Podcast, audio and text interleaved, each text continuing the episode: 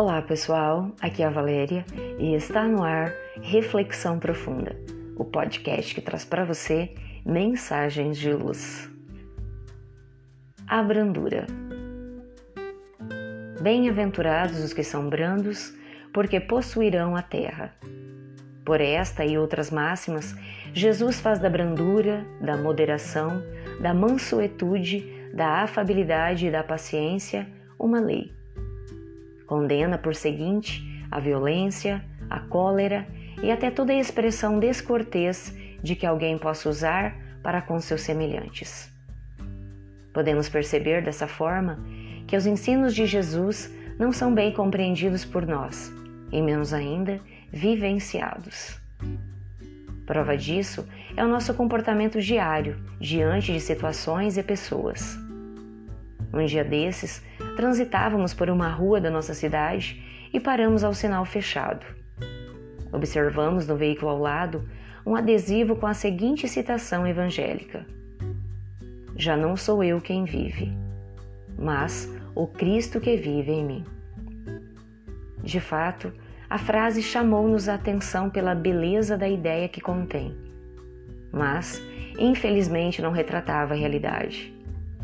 Ao aproximar-se um desses garotos que entregam panfletos de propaganda nas esquinas, a senhora que dirigia o veículo o tratou com aspereza. Gesticulando raivosa, espantou o menino, que afastou-se um tanto desorientado.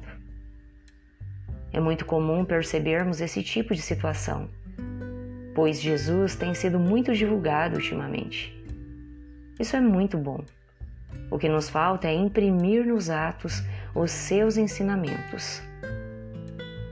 Para que o Cristo possa de fato viver em nós, é necessário que nos esvaziemos um pouco do egoísmo. Enquanto estivermos cheios de nós mesmos, certamente não haverá lugar para Ele em nossa intimidade. É muito fácil vivermos os ensinamentos legados por Jesus dentro dos templos religiosos que frequentamos onde a situação e as pessoas nos favorecem.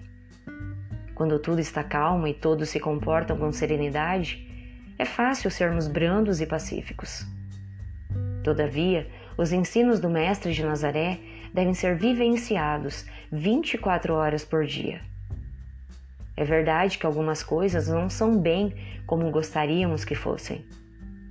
Que não nos agrada enchermos o veículo de papéis e mais papéis.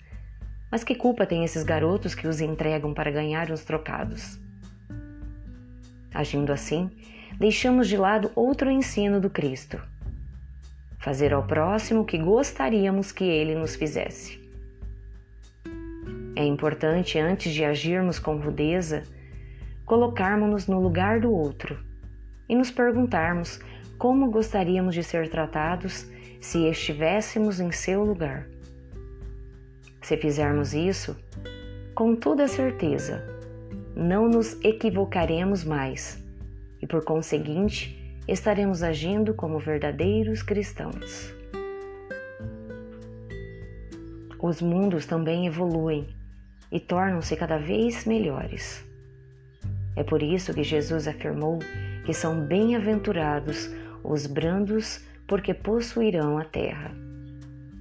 A terra que é um planeta de expiações e provas, passará a mundo de regeneração e albergará os espíritos que já se melhoraram a ponto de merecê-la.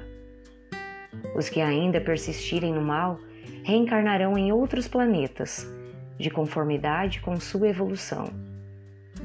É assim que se expressa a justiça divina.